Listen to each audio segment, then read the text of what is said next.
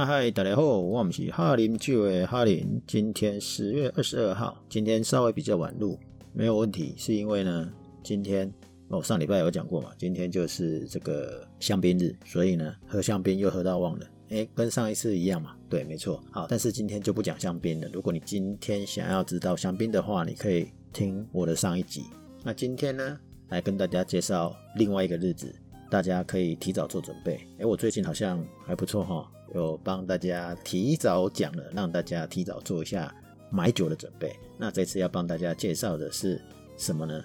对，没有什么对了，就是下个礼拜四呢，也是一个日子，是这个我们叫卡利农或者是加利酿哦。这个 wiki 上面的是写加利酿，那是一个，这一定是大陆翻译。那呃，看图学品种，或者是网络上哦，很多写的，包含这个以前的书籍也都会写的是卡利农。那法文发音比较比较像这个卡利农、卡利农，但不管怎么样，呃，反正接下来我们就统一都叫做卡利农。如果我不小心讲加利酿，那也请见谅，哎，因为我突然觉得这个加利酿好像也蛮好的，加利就是美人嘛，美人酿酒，哎，好像也还不错。好了，那下礼拜是是什么样的日子？就是刚才讲的咖喱酿 day，这样念起来好像也怪怪的。好了，就是一直觉得怪怪的，可能我酒喝多了。好了，就是卡利农日，国际卡利农日。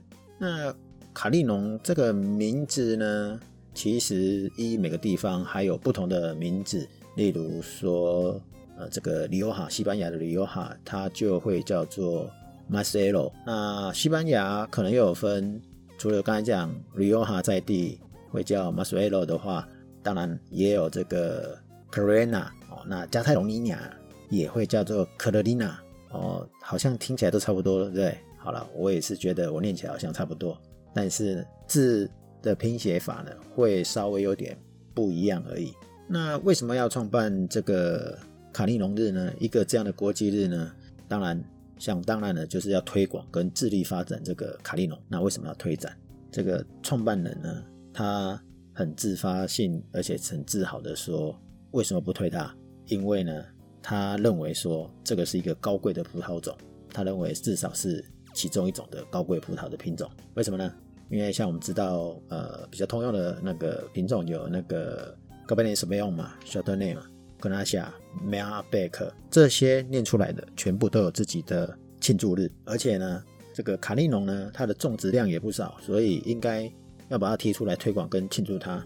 虽然这个这个品种在法国也很多，你为什么突然讲这个？反正我们在法国其实也常常看到它混酿的。好，那卡利农这个葡萄品种，事实上起源于这个西班牙的阿拉贡的，刚刚有讲到它的名字的念法叫做 Carolina。那只是后来被移植到意大利的萨丁岛哦，跟它的本岛哎，意大利的萨丁岛哎，以前应该是哎，萨丁岛好像以前是法国的啦啊。不过先不讲这个，我也怕我记错了。反正呢，卡雷纳呢，当时就往外传播了，这个卡利农就散播到意大利、法国，甚至新世界去，什么以色列，哦，不是说。新世界就是以色列啊，就是阿尔及利亚或者是以色列其他的一些国家，所以在新世界或者是一些传统世界，当然都可以看得到它的影子。那刚为什么我有提到啊这个法国，是因为其实在法国南部的那个隆豆克跟胡西翁也蛮常见的。那去年我们这个葡萄酒班有在喝西班牙，所以加泰隆尼亚跟这个普里奥纳也都有出现。所以我知道这个日子的时候，我总觉得有点兴奋。为什么？因为 你有喝过嘛？诶，我喝那么久，总是要喝过。好好好，反正我要介绍这一个的时候呢，我稍微去查证了一下这个卡利农日这件事，就觉得很开心，感觉你好像又忙了。诶，我不是说在查的时候就喝了，是没有喝的状况下，在查证卡利农日的时候，你就觉得很开心，好像在喝酒了。好，那。过去呢，卡利农这个葡萄品种呢，是法国种植还算蛮广泛的。其实我刚才讲的好几个地方，地中海的好几个呃区域呢，都有种这一个。只不过呃，一九八八年啊，欧盟为了提高欧洲的葡萄酒的品质跟数量啊，那启动了一个叫做葡萄拉力计划，而且是很积极的去推动。什么叫做葡萄拉力计划呢？啊，这个是葡萄拉力计划是呃，我直接用翻译机换换来的得来的一个名词啦。当时欧盟一九八八年正在推，就是说要减少因为生产过剩，或者是因为需求下降，然后呢就导致。供应过剩，那都供应过剩的葡萄酒就会干嘛？倒掉，倒掉就像一个葡萄酒壶一样，就是很多很多都是浪费了。所以他们做了一个策略，说如果你愿意把葡萄换成另外一种葡萄品种，哦，那言下之意就是卡利农当时是很好种啊，所以它才会量很大嘛，大家都种它，因为很好种，所以大家都种它，然后做成葡萄酒。问题是葡萄酒好喝不好喝，又要看功力的。好，待会会讲。这个为什么它容易种，然后葡萄农最喜欢种它，但是因为整体的品质跟数量，所以这是一个循环了，所以才会有这样的计划嘛。好，所以在这个两千年呢，就被梅洛超越了，而且梅洛成为种植最广泛的葡萄。那葡萄酒界的那个神拜啊，也是大师林玉生老师的新书，哎，算新书吗？生命不可过滤。里面也有讲到啊，九十年代时候啊，为了拔除卡利农，被视为呢解救当地葡萄酒的解药，而且呢，只要你葡萄酒农愿意拔掉，法国政府就送上奖助金。哦，这个是内容有提到的。那当然，也就是说，很可惜呀，啊，就是说这些制定政策的专家们不知道有没有喝过。老藤的卡利诺有没有体验它的美好？也有可能是不了解这个风土跟葡萄品种的关系，所以到底是官方的问题，还是农业部或是什么行政单位的短视经历嘛？这我不知道，但是反正也不需要我探讨了。好，回过头来，这里就就说明了当时一九八八年推出这个部分的现象，推推出了这个葡萄拉力计划，然后造成这个风潮，然后造成了这个梅洛。变成是最广泛的葡萄品种。那我们回头来看，说提倡这个日子是怎么来的？好，那待会再继续讲这个卡利农。这是一个德国的酿酒学家啊，叫做 Sebastian Nico 塞巴斯丁尼可，他提倡的。他在二零一一年提倡这样的庆祝日。他甚至在二零一三年还成立了卡利农文艺复兴的一个协会跟网站。而这这个协会呢，就有两个记者跟骨科医师来共同编写跟经营。这协会的目的就是围绕这个葡萄品种的技术跟历史知识，那当然有相关的栽培技艺。那最有趣的是，二零一一年提倡嘛，那二零一一年提倡啊，什么时候开始执行？二零一二年开始执行。那他们选择什么日子？二月二十九号，啊，是有举办了，他举办的还不错。但是你想想看，二月二十九号。四年一次嘛？你这么喜欢这一支酒，难道四年才喝一次，或是庆祝一次吗？当然不是啊。所以后来就想一想，把它改了，改成五月的最后一个周四。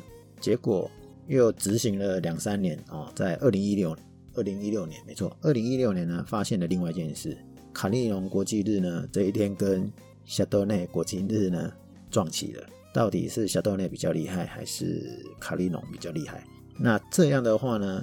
又再次的决定一件事，就是把卡利农日呢直接改到当年的这个十月的最后一个礼拜四。所以从二零一七年后呢，就是十月的最后一个礼拜四。那最有趣的就是二零一六年呢，就有两个卡利农日，一个在五月，一个在十月。当初在找这个资料过程的时候呢，害我一直以为是。是不是因为南北半球的关系？那为什么会说在找这个会有这种错觉？是因为网络上并没有告诉你说它是呃有相关的文章直接告诉你这个答案，而是透过很多的推特的资料。啊，欧美国家尤其是美国很喜欢用推特嘛，国外通常都用推特比较多。那我们以为网页上会有很多人写类似的，结果也没有。反正大部分只有最后的一个答案，就是十月的最后一个。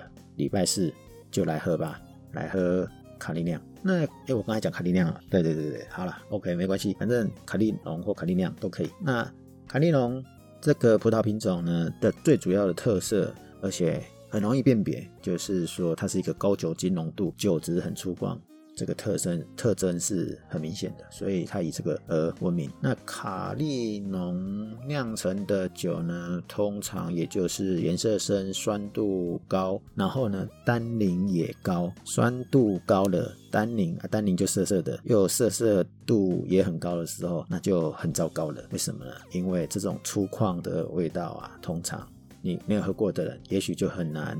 想象，如果用我现在的形容，就是告诉你说有皮毛味，而且是很强烈的皮毛。那如果酿得好的话，好闻一点的，就像香料，像月桂叶，或者是像其他的香料，那也许你会觉得是好闻。不过那是酿得好，如果酿得比较不好，或者是时间没有存放的比较多的时间的时候，那可能你就没有那么爱。那这样的特征，有时候它就是一种两难，因为听起来好像不适合年轻喝嘛。那能不能放？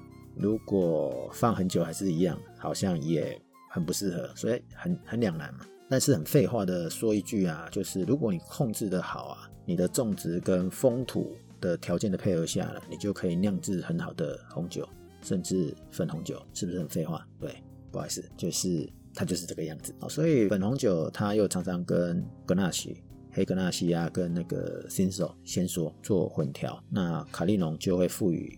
清香、新鲜的口感跟香料的气息。粉红酒是混调，那红酒难道它就是独酿吗？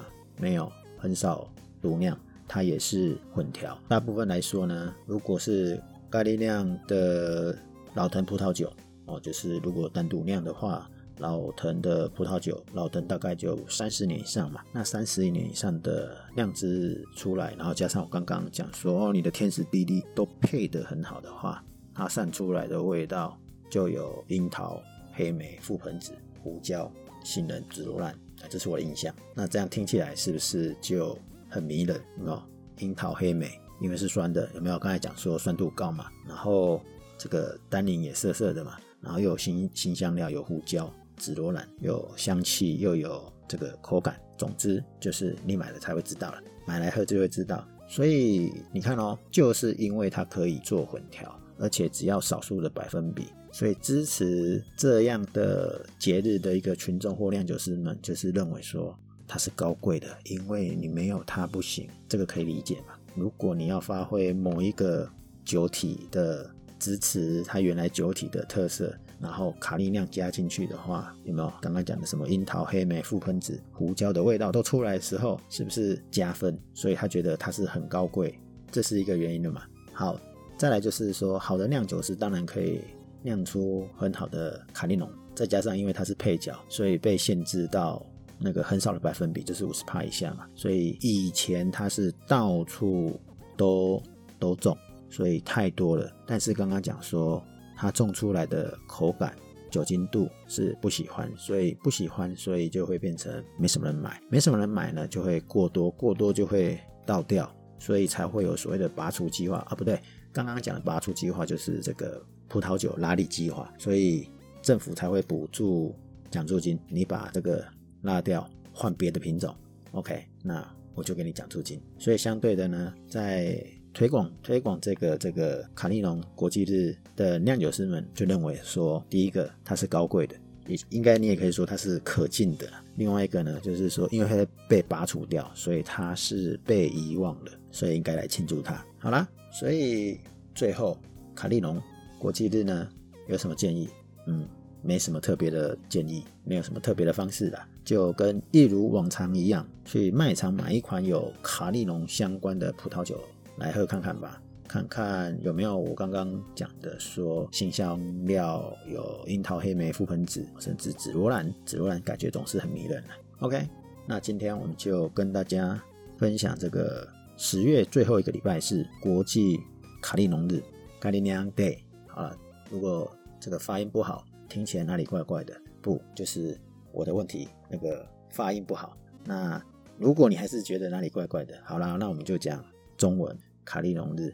总之，今天就分享到这里，我们下次聊。那有买酒欢迎来跟我们分享你喝的状况心得，拜拜。